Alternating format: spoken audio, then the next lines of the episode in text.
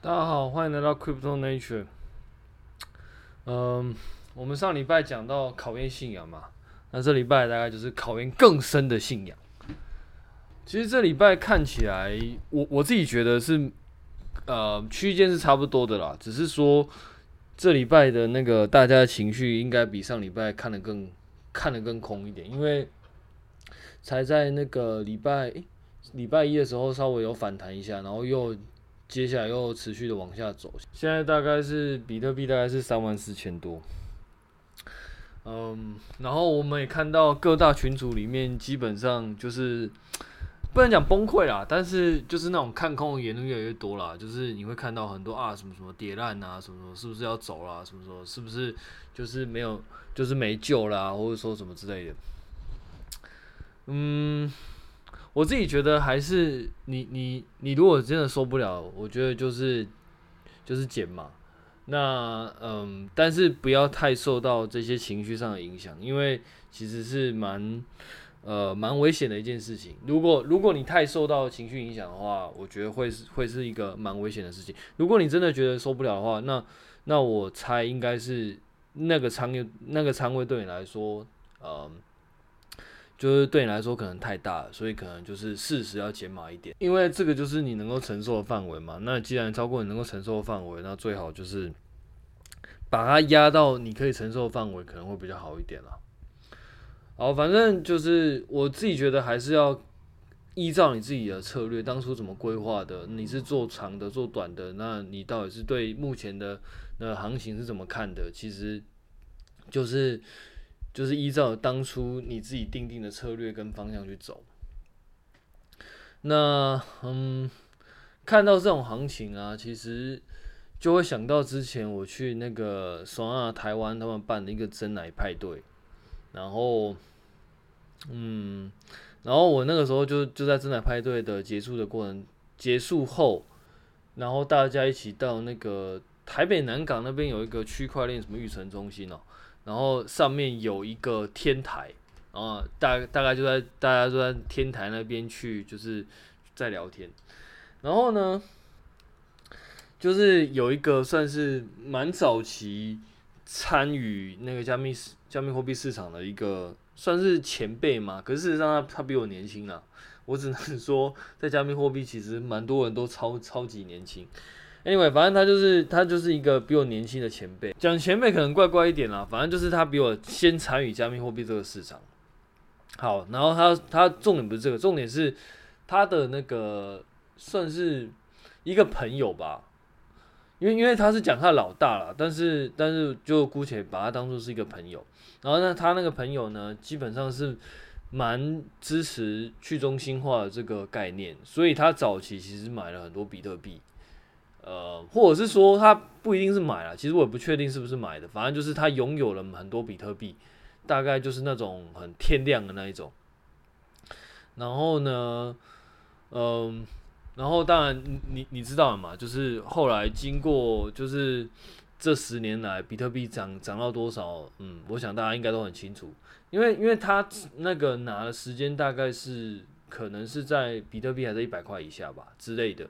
所以甚至更低，所以呢，你你就想嘛，他如果从我我们今天假设一百块好，一百块已经算是可能是对某些人来说持币相对是比较高点了，更不用说什么披萨事件啊，披就是什么七十几颗买买披萨这种东西，就是那个时候可能就更低，但但我们如果拿那个七十几块。啊，嗯，就是一百多块来来看好了，现在是大概三万四千三万四千块嘛，涨了三十四倍。如果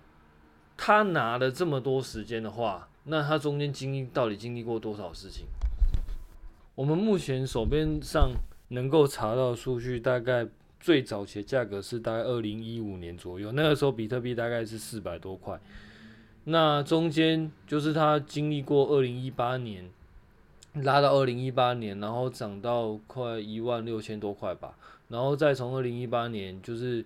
沉寂了大概两年，直到二零二零年的十二月，那个时候又拉到了，就是拉破一万六千多块，然后来到三万，就三四万以上，然后就来到现在嘛。你看它中间这这两年，它它假设是更早去拿到这个比特币的话，那大概是可能二零一二年甚至二零一一年左右。我们从二零一一年到二零二一年。或者说从二零二一二年算到二零二二零二二年，好，这十年之间其实涨跌的幅度大概下杀的那个程度可能是就是非常的剧烈。光是中间二零一八年从一万六千多块，然后一路跌到大概大概三千多块左右，其实光是这个跌幅其实就还蛮惊人的。这就是为什么，嗯，很多人说。其实，在比特在那个加密货币波动的那个幅度很大的原因，那当然，其实讲波动幅度大，我觉得其实现在美股其实也不遑多让了，很多成长股基本上大概下修，其实也是四五十趴，没跟没在跟你客气的。我们常常会在那个市场上看到很多拥有很多比特币的大户，或者说所谓的巨鲸，那他们的持有成本。可能也不一定是一定很低，但可能是很低。那很低的是到底是为什么它可以这么低？其实很多时候就是因为他们在这么动荡、呃波动这么剧烈的状况下，然后他们还能够拥有这些，就是有那个信心去买，或者说有那个勇气去买。那这件事情本身其实就蛮不容易的，就是它没有像我们想的这么简单。你看，你看，像现在已经从三呃六万多，然后一路现在杀到四。呃，三万四千多，其实才差不多腰斩而已。你看，就很多人其实已经受不了了。然后你就看在很多那个评论讨论区里面看到，就是就是呃什么 to the moon 啊，或者说什么呃躺平啊之类的。当然，其实，在讨论区里面，我相信很多人基本上就是闹着玩的。他他根本也没看那么坏啊，但但是就是好玩，就在那边唱衰。但是事实上，说不定他可能。真实 hold 的币可能是满仓之类的，我相信一定就一定有这种人呐、因为基本上就是好玩嘛。其实，在讨论区里面，很多时候，嗯，你就发一些贴图，其实就是为了好玩，就是营造一个气氛这样。所以，所以也不能说讨论区看空就是真的一定空，只是说，呃。你会看到很多人，他那个语气，他不像是真的在开玩笑，他他就是真的已经已经走心了。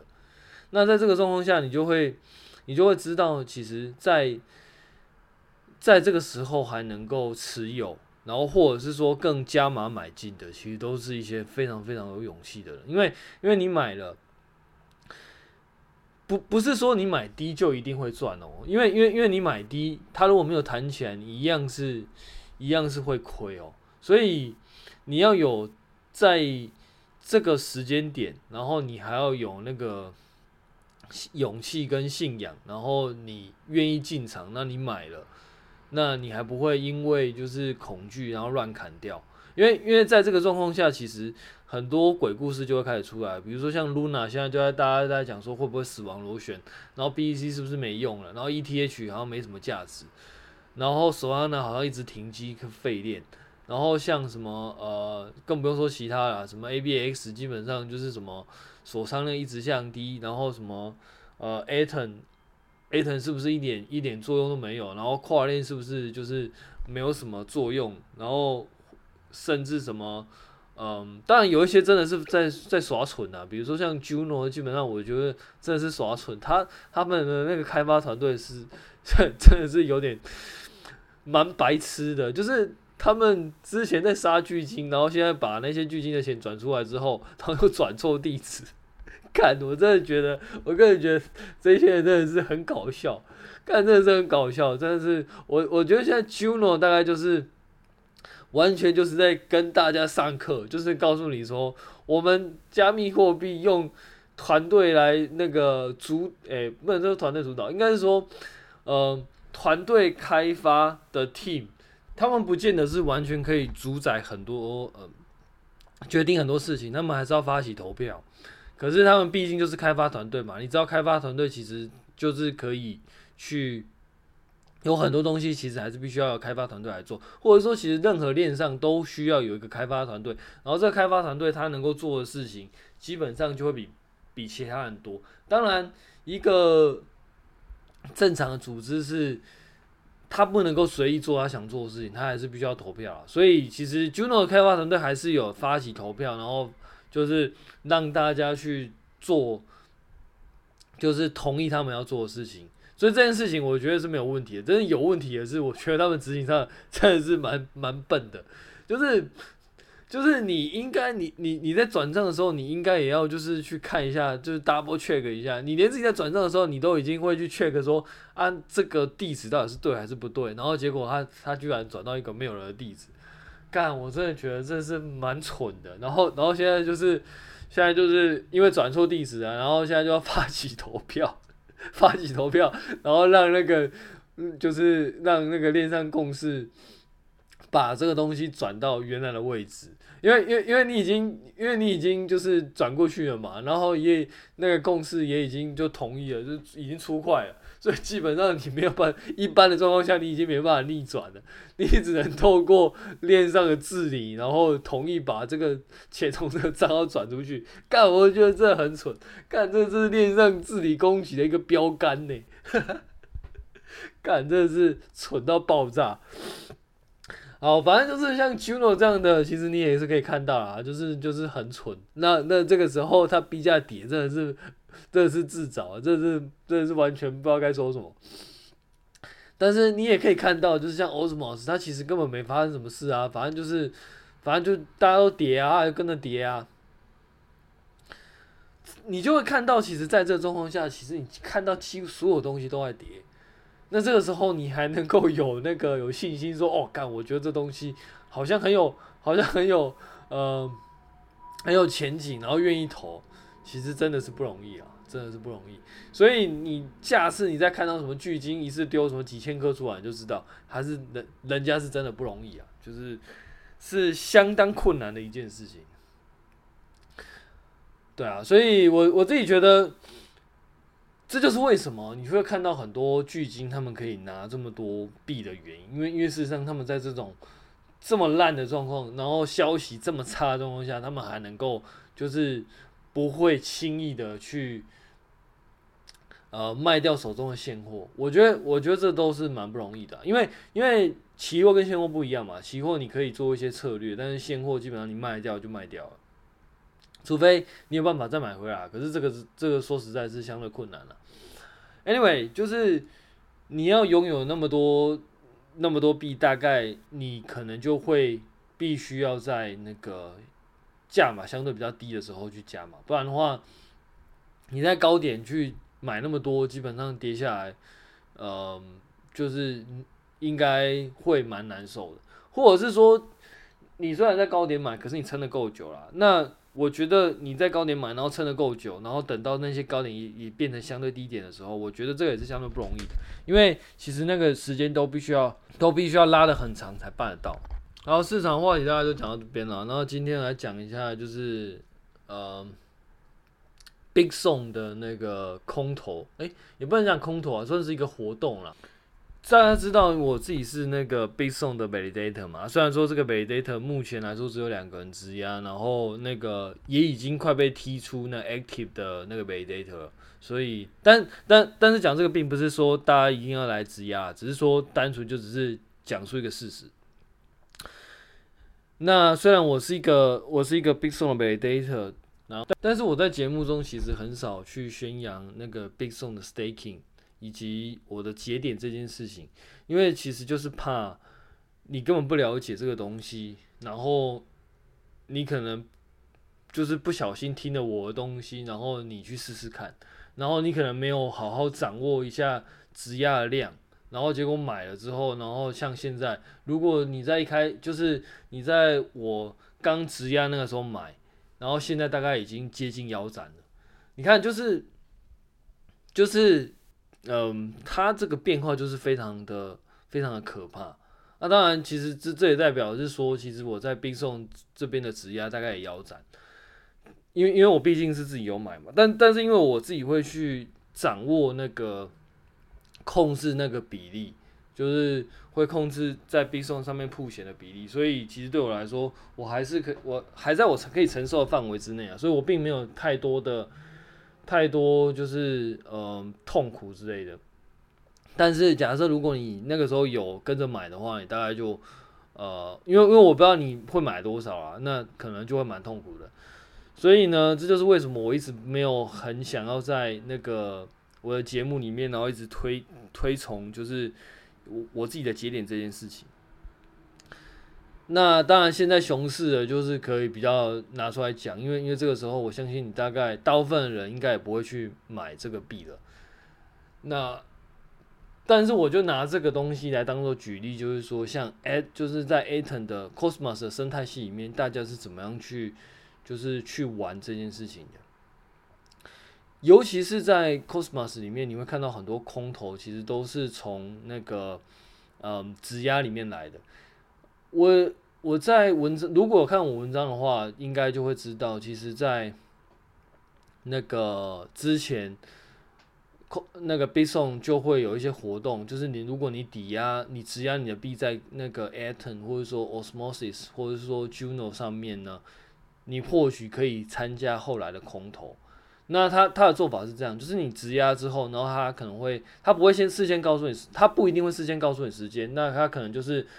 会在某一个时间，然后去做 snapshot，就是我去快照我目前链上的状况，然后每一个人质押质押的状况，我都会先把它记记录下来，然后就会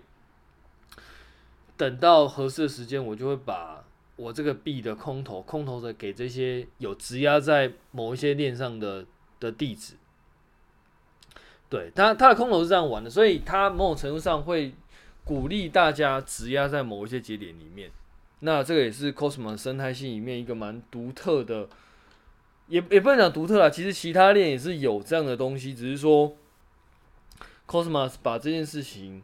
用得更淋漓尽致，因为因为它有很多链嘛，那链跟链之间可能会有一些合作，那透过这些合作呢，我可能就是用那个质押的方式，然后帮互相帮助这些这一些链，然后让他们的锁仓量能够维持在一定程度，某种程度上就是链跟链之间的合作啊。好，那反正最近呢，Bitsong 它开启了一个算是一些活动啊，就是它有一个 Fan Token 的测试网已经开始了。那这个测试网呢，其实它比较像是你今天在 Twitter 里面注册了一个账号之后，然后之后你就可以在它的测试网里面去做一些事情。那在做这些事情的时候，你就可以去玩玩它测试网里面的东西去做交易，然后有一些。有一些交易之后呢，后来可能就可以拿到一些拿到一些奖励啦。那像这样子的东西呢，其实都是一个吸引你关注这条链的一个手段。那这个时候呢，往往就会有很多就是所谓的撸空头的人会会出现。那甚至会有一些所谓的科学家，就是你你参与这个活动嘛，那可能也有人会去会去参与这个活动，可是他透过可能是透过就是。呃，一些机器人的方法，然后去跟你去竞争，那这时候呢，他可能就可以拿到很多很多 token。那根据链的不同呢，可能这些 token 就可能会很值钱，但是也有可能会不值钱。那这是这个东西呢，其实就是目前链上在玩的，就是在很多链上其实会发会发生一个事情这样。所以呢，嗯。当然这，这个某种程度上也可能会造成一些巨鲸的产生啦，就是像我们刚刚一开始前面讲，就有一些巨鲸是透过就是在那个币价很低的时候，然后去大量进货嘛。那像这种呢，其实我们不能讲它不合法，可是它确实是呃做一个人家没有预期到他会这样做的的的角度去切入。那也有可能，他撸到这些这些 token 呢，会变成呃非常值钱。但这东西就是一个，算是一个，我我我自己觉得是一个赌注啦。因为你要参与这些东西的话，很多时候你都要有一些成本，比如说你有时间成本啊，比如说你有一些写扣成本啊，什么之类的。愿意去做这些事情，我自己觉得，嗯、都算是成本啦。虽然说。有些人会觉得没有付出真的钱，其实就不算成本。但我觉得，如果你今天会写扣的话，其实你的时间也算成本，因为你不一定要写这东西啊，你 你也可以去写其他的东西。所以我觉得会愿意这样做的，我我自己都会保持一个，就是你你你你愿意花时间这样做，我就会给一定的尊重了。虽然说有些人可能会觉得这些人就是不公平啊什么的，但我自己觉得，其实你也可以去学啊，就是人家也是花那个时间去学这些东西啊。那你愿意来那个区块链里面去做这些东西，我觉得，因为因为因为在这边本来风险就大。然后你愿意还花愿意花时间来来这个东西里面，然后你也不怕，就是你花这些时间到最后就是变什么都什么什么价值都没有什么的。我觉得这些其实都是一个风险啊，因为因为比如说，假设你今天花很多时间在区块链上面，然后到最后觉得区块链这东西做不起来，就是没有人没有人真的有办法，就是在就是真的需要这东西，然后大家都很看空这东西，然后到最后没有人用这个东西。然后变成它就变成一个一一个泡沫，或者说一个完全的泡沫，然后到最后没有完全没有人用。那我觉得在这个状况之下，呃，你就你就会有很大的损失嘛，因为你毕竟花了时间在这上面了。所以我自己觉得，呃，愿意去做这些事情的，我我我我自己觉得其实都扛了不同的风险了。好，Anyway，反正讲这个其实就是就是。就是分享说，目前在那个 Cosmos 或者说很多空头，他们是在玩什么？那在在之前牛市的时候，我比较不太敢讲这些东西，因为我怕就是有一些人真的会觉得，呃，staking 是稳赚不赔啊，或杀小，或者说空头是什么？呃，基本上都能够回本啊什么的，我觉得没有。你看，你看这一次嘛，像有些人在那个 Juno 四十的时候买了一大堆，现在 Juno 剩下快十几，可能可又会来到个位数。你看，光是这个就打了大概快七五折哦，不，不是七五折，二五折，那打百分之七十五，跌了百分之七十五。然后你看，像那个 Osmosis，它从十块，然后现在可能跌到三四块。然后你看那个 Atom，然后从那个也是从四十几块跌到剩下十几块，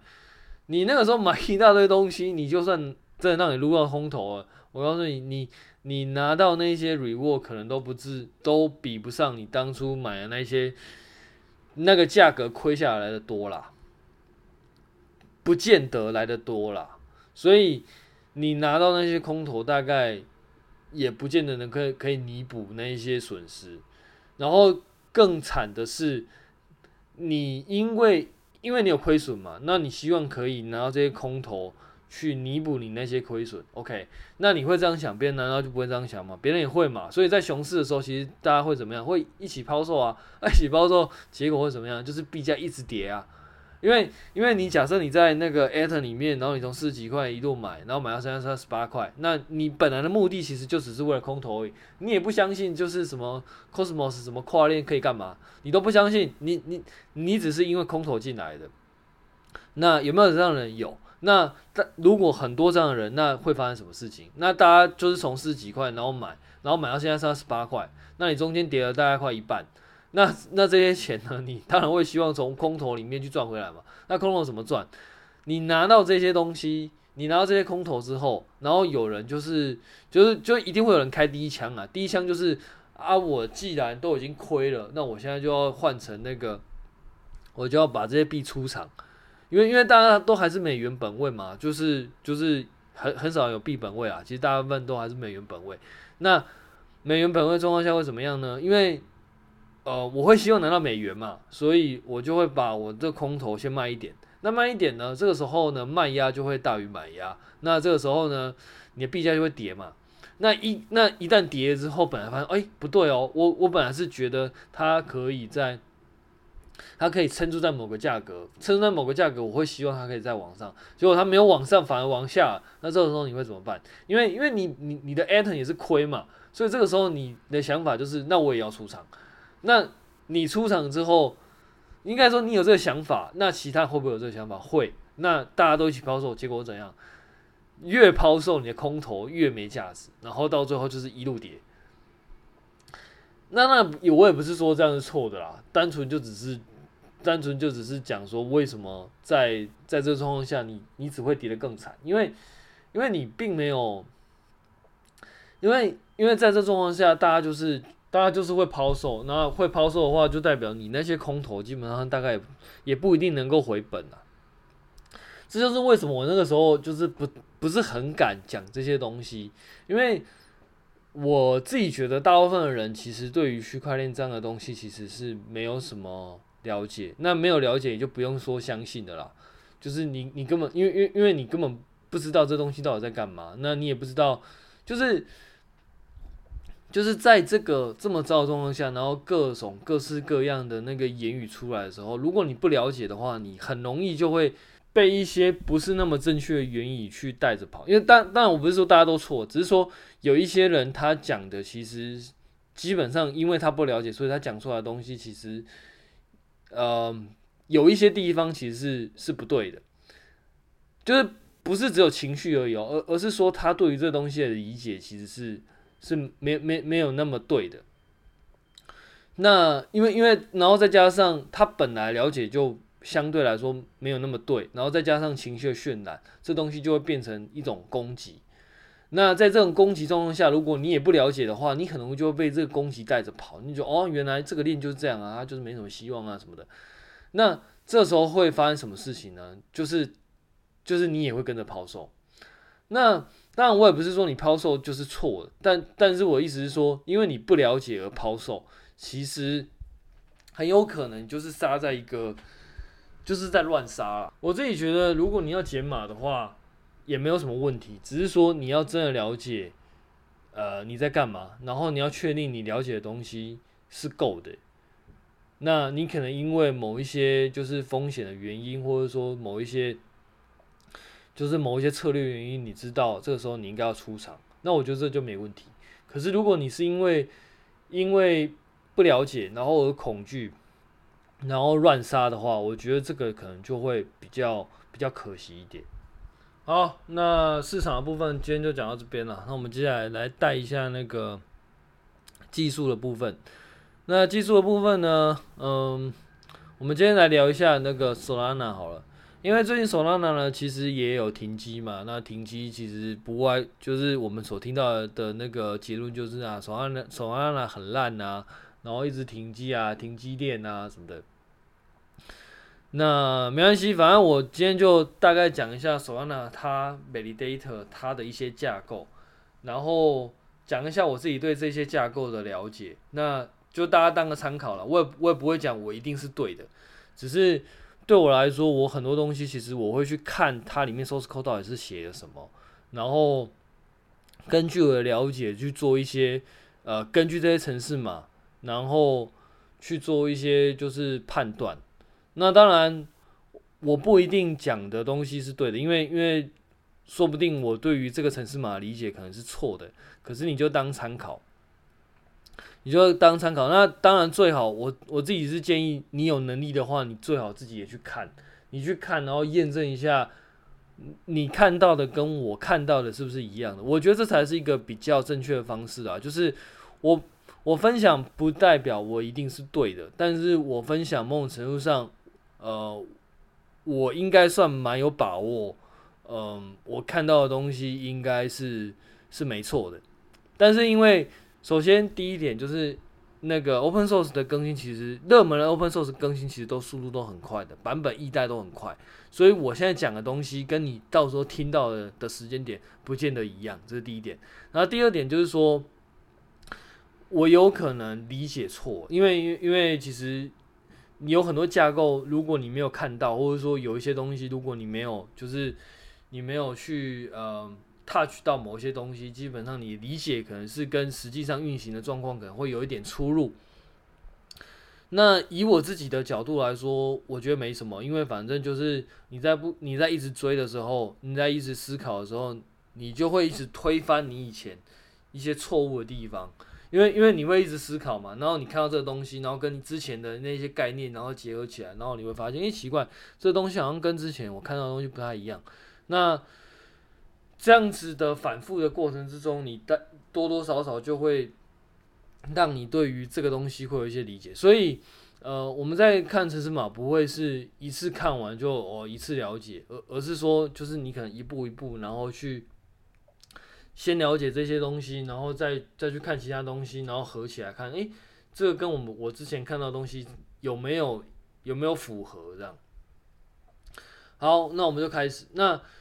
所谓的 validator 呢，它其实就是在 proof of staking 的一种验证者一个角色。那它的目的其实就是为了出块，然后以及保护链上的安全性。那 validator 呢，每每一个 validator 它的架构都不太一样，比如说 Solana 的跟 Cosmos 就不会一样。那 Cosmos 我们之前已也已经有讲过啊，因为 Cosmos 应该算讲的蛮完全的。那我们今天就讲一下 Solana。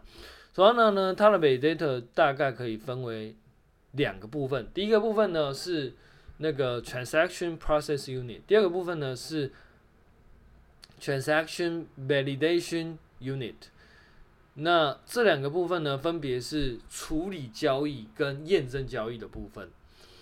那我们今天就先讲一下处理交易的部分，它是怎么处理的？就是 VADATOR 在开起来之后，你可以选择会不会呃担任一个 RPC 的功能。RPC 就是我们普通在跟链上做互动的时候，其实最主要就是跟 RPC 做互动。那假设你今天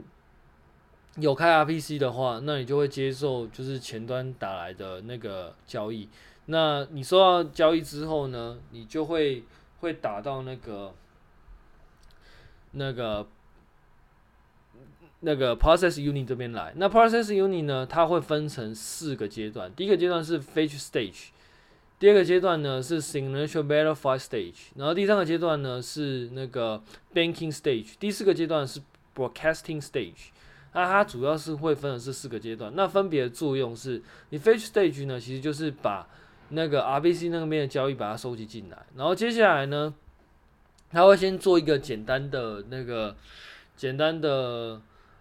呃，把这个资料做解译，然后解译之后呢，再把它丢到下一个 Stage，叫做那个签名验证的的 Stage。那签名验证呢，其实就是验证一些你的你的签名到底是有没有是对的，那你这个操作合不合法？然后接下来再再往下丢，就是丢到那个 banking stage 的部分。banking stage 算是在 process unit 里面算是一个主要的部分。那它的不它的作用其实就是去处理你的交易，也也简单来说就是，比如说你的转账，它就是帮你把账转转出来。然后如果你是执行合约的话，就它就会在这边执行合约。然后最后呢，那个 broadcasting stage 呢，就是把执行的这些结果、这些交易，把它 broadcast 到其他的、其他的验证节点，这样。那 broadcasting 到其他验证节点之后呢，接下来就是 trans transaction validation unit 要做的事情。那这部分呢，我们就等到下次再讲。我们先。嗯，把这个 transaction process unit 再讲深入一点。首先呢，我们可以看到，其实它的这个架构其实是有好几个 stage，然后每一个 stage 呢，基本上就是他进来这个 stage，然后做完之后就 pass 到下一个 stage。那这个东西有什么好处呢？熟悉 CPU 的人应该都会知道，其实这个东西就是有点像 pipeline 的概念，就是每一个阶段一直都一直在做事情，然后他做完就往往往下一个阶段送。那这个东西。它的好处就是说，它它不是说一次做完然后下一批没有，它它它是一个 real time，就是我 fetch stage 一直在一直在抓资料，然后 sign 呃 signature verify 就一直在 verify，然后那个 banking stage 就是一直在执行，所以它就是呃接收验证执行，然后 broadcast 验接收验证执行 broadcast，然后就就像流水线这样一直去送进来，所以它的 throughput 就是会蛮高的。那这个东西呢，跟其他链上有什么不一样呢？熟悉呃，也不能说熟悉啊，就是之前我们有提到 Cosmos 它的做法是，它会在那个呃你的那个前端打到 RPC 里面，RPC 收到这个东西之后，它会往 Tendermint 的部分打，就是因为因为它会有 Application Level 跟那个 Tendermint Level 你会共识层，那 Application 呢就会把这个交易往后送。送到那个 Tendermint 那边，那 Tendermint 里面会有一个 RPC pool 嘛，不不不 RPC pool，transaction pool。然后呢，根据那个拜占庭协议，他会推出一个 leader，然后在这个 leader 会从这个 transaction pool 里面把把你的资料拉出来，然后就是他会去做那个，他会去做投票，然后确定投票之后呢，然后再去把这个交易把它。就是大大家确定哪些交易是合法之后，然后再让每一个节点把这些交易就是写到他自己的链上，写到他自己 local 的资料库，然后写完之后，其实基本上就等于是出块了。可是你可以看到，在那个 Solana 这边，其实他在处理的部分，其实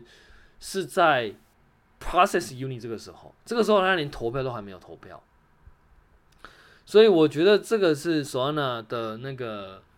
的那个节点跟别人就相对来说比较不一样的地方。好，我们今天就讲到这边，因为我我不想要一次讲太多了，因为一次讲太多的话，其实大家也不见得知道我在讲什么。那当然，我讲这些东西呢，一定就会跟之前的 Cosmos 的一些东西去做一些比较。那呃，我我觉得有一些比较，你才会知道，就是说，诶，我在不同的链上到底都在干嘛这样。好，我们今天讲到这边，那下次见，拜。